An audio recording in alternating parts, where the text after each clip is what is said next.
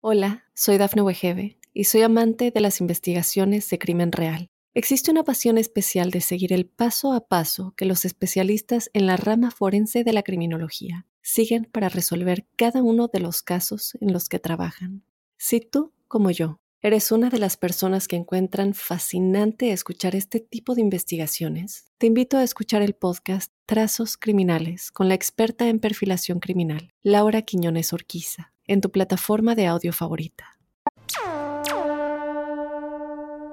Hola, hola, bienvenidos al episodio número 37 de La Huella OVNI. Soy Jorge Luis Zuckdorf y este es un espacio, una propuesta para pensar, para reflexionar, para analizar todos los eventos y situaciones relacionadas con el fenómeno ovni. No parados desde verdades absolutas, no vengan a buscar eh, a este lugar eh, explicaciones definitivas porque realmente no las tengo. Yo tengo muchísimas preguntas y cada vez que investigo un poquito más, en vez de tener certezas, me encuentro con más y más preguntas. También yo creo que esa es la gran fascinación que tienen estos temas. Soy Jorge Luis Zuckdorf. Me encuentran en redes, en Instagram como arroba Jorge Luis S. Oficial, en Twitter como arroba Jorge Luis 77 y como siempre lo que les propongo es eh, escriban comentarios, reflexiones sobre lo que están escuchando con el hashtag numeral la huella ovni. Ahí nos encontramos todos.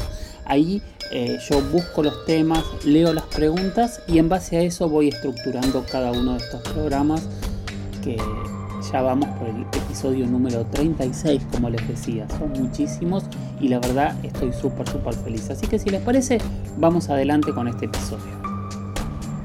Ahí, ah, justamente al, al, Instagram, hace unos días, me escribió Nazarena y me contó una historia súper interesante, cómo ella había empezado a creer en el fenómeno. Y le pedí si me lo podía grabar, pasar en un audio y si me dejaba pasarlo en el programa de hoy.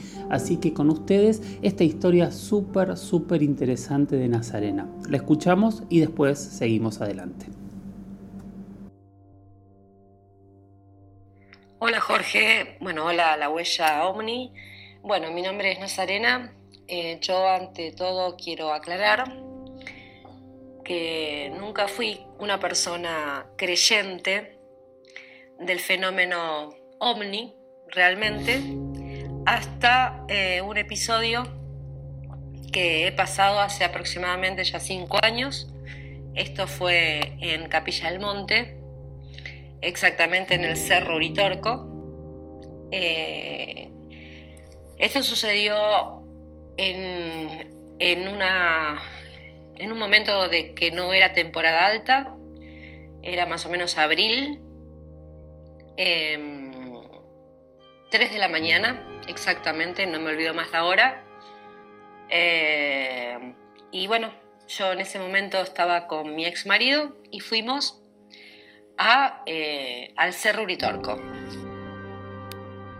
Una vez que llegamos allí al parador, que quien lo conoce sabe que hay hasta una imagen de la Virgen de Lourdes, Estuvimos más o menos 15 minutos mirando, mirando, mirando, mirando. Bueno, no aparecía nada.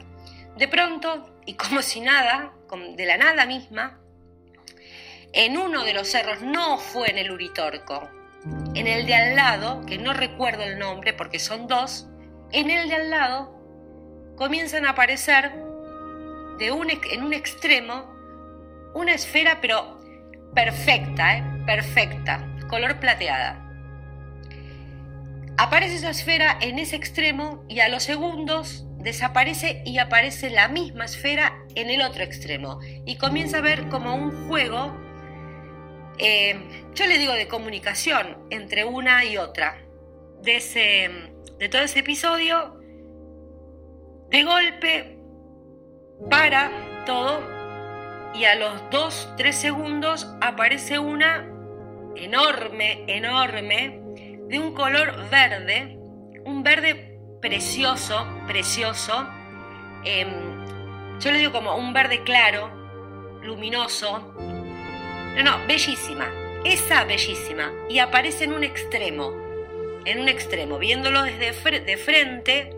No me olvido más. Eh, de frente al cerro. Del lado izquierdo. La primera impresión fue de belleza, porque era un, era un verde hermoso y una esfera grande, divina, hasta que empieza a moverse. Se mueve lentamente del extremo al centro del cerro. Cuando llega al centro del cerro, ahí yo voy a explicar mi sentimiento, que fue de miedo. Voy a ser totalmente sincera, de miedo. Se acerca al centro del cerro y comienza a bajar esa luz verde. Comienza a bajar. Cuando baja, yo lo único que atiné fue a decir, abrime el auto y me tiré de cabeza y me metí dentro del auto. En ese momento, eh, Diego hace lo mismo, él cruza por detrás del auto para meterse también dentro del mismo y en ese momento la luz a él sí le atraviesa, porque esa luz venía hacia nosotros. Yo ya estaba dentro del auto. También se mete adentro del vehículo y a él le produjo la misma sensación, que fue de miedo, al punto de que esto es la parte, digamos, chistosa, entre comillas, saca un cuchillo. Y yo digo, ¿para qué querés un cuchillo si esto no sabemos ni qué es? Pasa ese episodio, nos quedamos adentro del auto, agazapados, porque la realidad es que nos dio miedo. La sensación fue miedo. Cuando nos asomamos nuevamente dentro del auto por la ventanilla, esa luz vuelve a estar en ese extremo izquierdo de donde había aparecido la misma esfera, el mismo color, la misma perfección y habrá estado más o menos unos 5 minutos más hasta que desapareció. Todo esto habrá durado 15 minutos. Nos quedamos un rato más a ver si, si, si veíamos algo más. No se vio nunca más nada. Nada.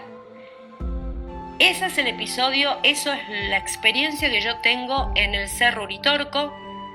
No pasó en el Cerro Uritorco, sino en el de al lado, que lamentablemente no recuerdo el nombre. Eh, y la sensación que nos dio fue miedo. Hola, soy Dafne Wegebe y soy amante de las investigaciones de crimen real. Existe una pasión especial de seguir el paso a paso que los especialistas en la rama forense de la criminología siguen para resolver cada uno de los casos en los que trabajan. Si tú, como yo, eres una de las personas que encuentran fascinante escuchar este tipo de investigaciones, te invito a escuchar el podcast Trazos Criminales con la experta en perfilación criminal, Laura Quiñones Orquiza, en tu plataforma de audio favorita.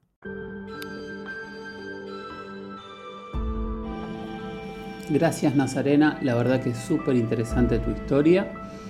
Y seguimos recibiendo historias, quiero escucharlos a ustedes, quiero conocer si han tenido algún tipo de experiencia así, si conocen a alguien que la haya tenido.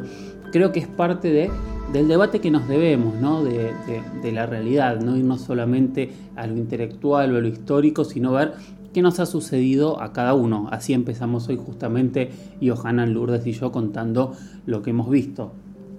Obviamente, como siempre digo, sin asegurar nada, eh, simplemente eh, abrir estos espacios de dudas, de, debate, de, pensar, de, intentar entre todos tener todos los elementos, todas las herramientas para que cada uno pueda llegar a sus propias conclusiones. No queremos imponer verdades absolutas desde este lugar. Esto es la huella ovni. Recuerden comunicarse por Twitter con el hashtag numeral la huella ovni. En Twitter yo soy Jorge Luis S-77 y en Instagram soy Jorge Luis S oficial. En esos dos lugares me encuentran y ahí ponen los comentarios, eh, las experiencias, todo lo que quieran comunicar. Y ahora arrancamos con nuestra primer pregunta de la noche. Nuestro amigo Claudio Coronel hizo esta pregunta. ¿Es verdad, Jorge, lo que se dice que en Roswell no fue la única nave que cayó, sino que fueron tres ese mismo día con kilómetros de distancia? Roswell es un caos, Claudio. hay muchísima información que se contradice, que se desdice, que cambia de fechas, que cambia de días, que cambia del momento de la caída. Y sí, hay tres denuncias diferentes de caídas de objetos. Se cree que en realidad el globo cayó, pero también hubo dos objetos que cayeron, o ese día o días anteriores, porque ni siquiera esto está claro. Eh, y que con una cosa se fue tapando la otra. Hay una teoría que yo leí hace mucho tiempo también que podía hablar incluso de una colisión de, dos de estos objetos. Hay muchísimas, muchísimas eh, eh, teorías que terminan eh, embarrando la cancha, como decimos nosotros también, porque la realidad es que 1947, julio de 1947, hasta el día de hoy no tenemos idea de qué pasó. Podemos suponer, como siempre hacemos, un montón de cosas, pero no lo sabemos. De hecho, eh, es interesante ver cómo la explicación oficial en, un punto se ha caído sola, ¿no? Primero, eh, la Fuerza Aérea habló de un objeto volador no identificado, mostraron elementos del tamaño de una mesa. Dos días después dijeron que en realidad se trataba de un globo eh, meteorológico.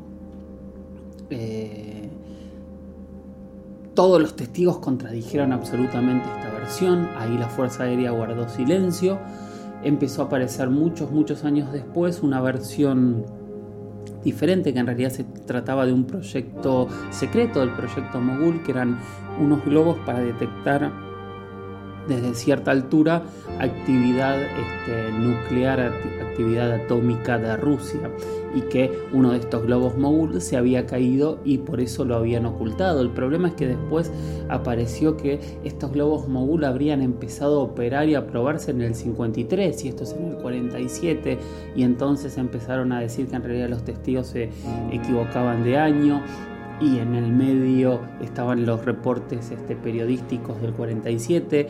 O sea, Roswell lo que tiene es algo que a mí me encanta, que es otra vez, algo ocurrió, hay testigos que vieron que algo se cayó. Y realmente, eh, por impericia, por necesidad, por querer ocultar o, o simplemente porque, quién sabe, se generó tal ruido alrededor de ese evento que a nosotros hasta el día de hoy nos deja eh, la sensación de que es una gran conspiración, de que algo ocurrió ahí. Y entonces ahí aparecen eh, las naves, aparecen los relatos de uno, dos, tres, siete cuerpos rescatados, aparecen eh, los rumores de que alguno de estos cuerpos en realidad estaría con vida o estuvo con vida en ese momento. Después aparece esta famosa autopsia.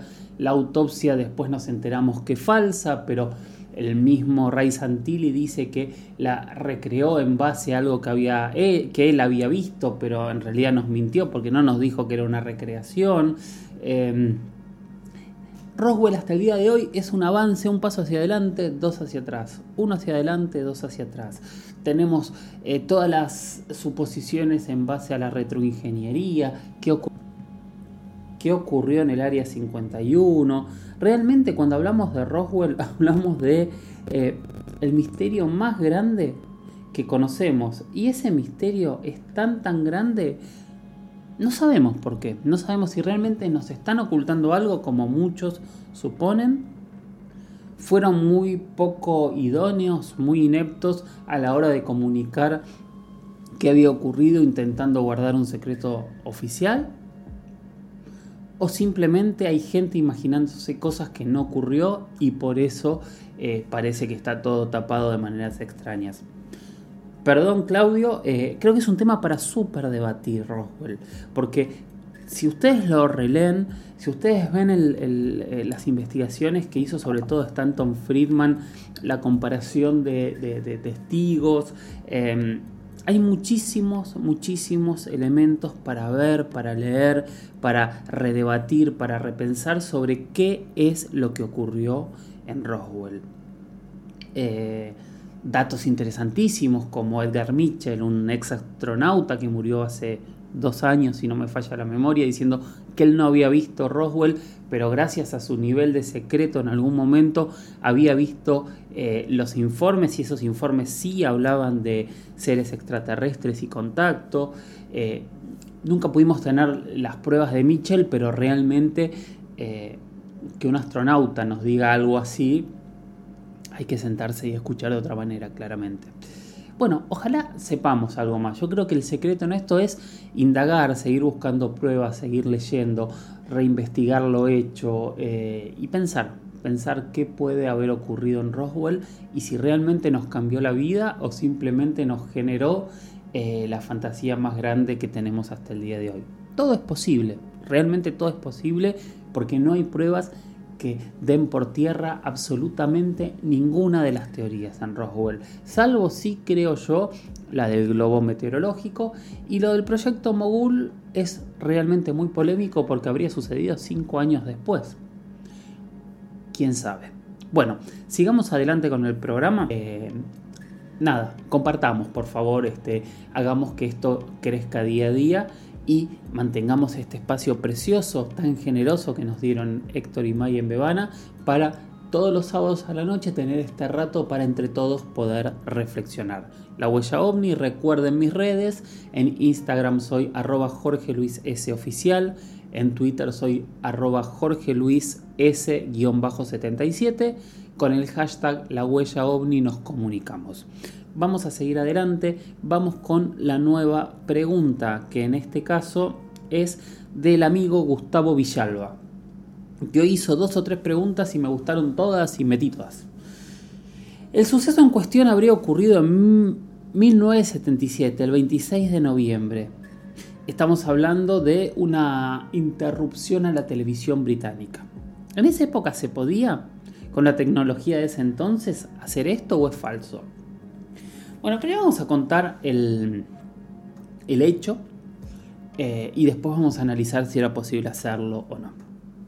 Básicamente ese día, el 26 de noviembre de 1977, faltaban 15 días para que yo naciese, yo nací el 21 de diciembre de 1977, había una transmisión de la televisión a través de uno de los canales de la cadena BBC en Londres, que mientras el locutor, el periodista estaba hablando, eh, la, empezó a haber una interferencia y en esa interferencia apareció una voz robótica, rara, que se presentó como brillón. Hay varias opciones o, varias este, acepciones en base a que solo se escucha, pero todo el mundo coincide que es, un, que es brillón que se presentaba como un representante del Comando Galáctico Ashtar y da un mensaje que habla de eh, muchas de estas cosas que sorprendentemente hay muchos casos, muchos casos de, eh,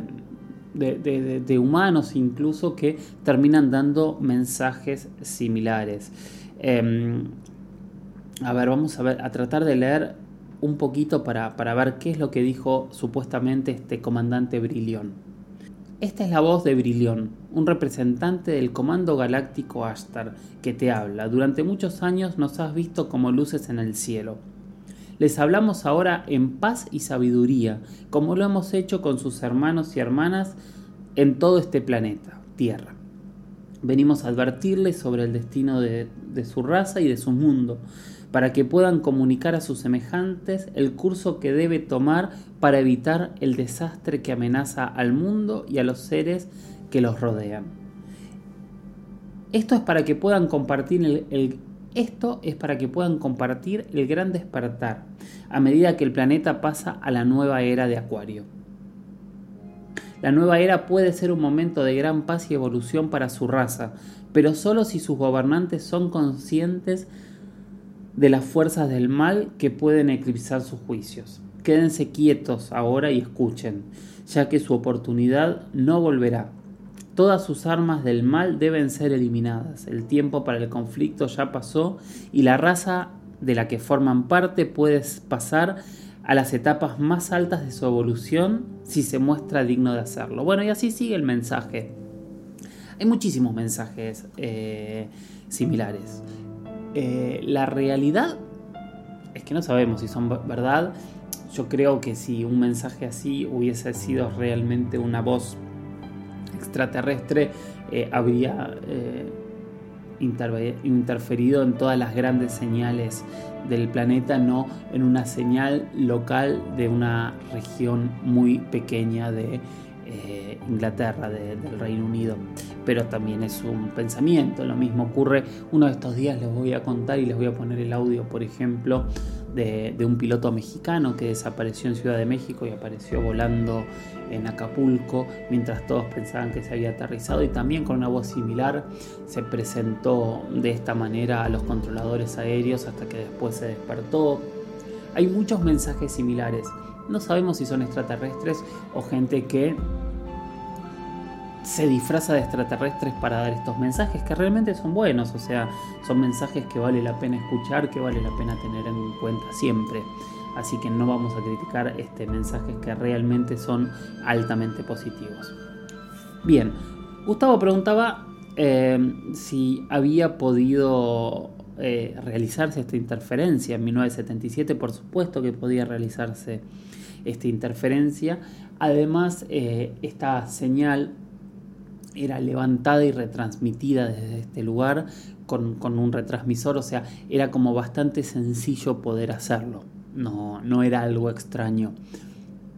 Sí, claramente había que tener la tecnología y el conocimiento para hacerlo, no lo podía hacer cualquiera, pero sí se podía hacer. De hecho, es un poco el juego que durante esa época, en todo ese tiempo, tiempo anterior y posterior, se daba en muchas series de televisión en donde alguien secuestraba la señal para dar un mensaje diferente, ¿no? Pienso en Lex Luthor en Superman, hay, como muchísimos relatos similares donde estas cosas ocurren. Al día de hoy es imposible, imposible saber si Brillion realmente existía, si el comando de Ashtar realmente existe o si fue un truco de alguien que quería dar un mensaje de lindo o una broma, ¿no? Porque realmente todo puede suceder en, este tipo de cosas. Cuando les hable del caso de Pacheco Pérez, que si quieren empezar a googlearlo, es un poquito más fuerte, es un poquito distinto y ahí sí no estamos hablando de una broma seguramente porque cuando Pacheco Pérez despertó estaba desesperado sin saber dónde estaba, de hecho habló idiomas que él no hablaba.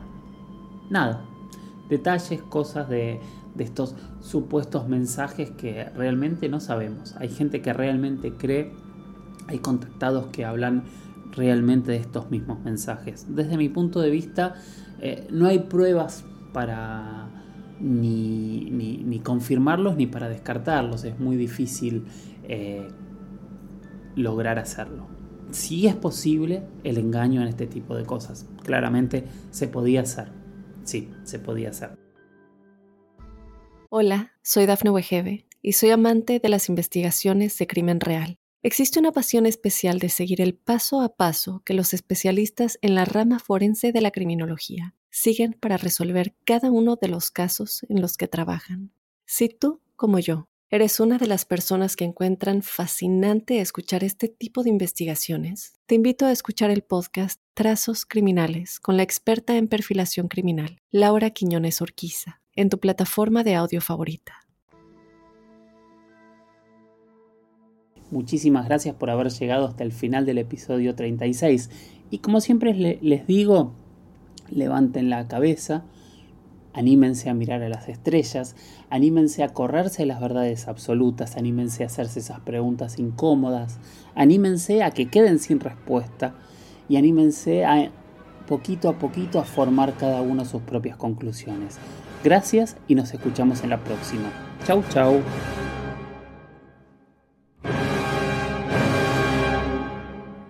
Hola, soy Dafne Wegebe y soy amante de las investigaciones de crimen real. Existe una pasión especial de seguir el paso a paso que los especialistas en la rama forense de la criminología siguen para resolver cada uno de los casos en los que trabajan.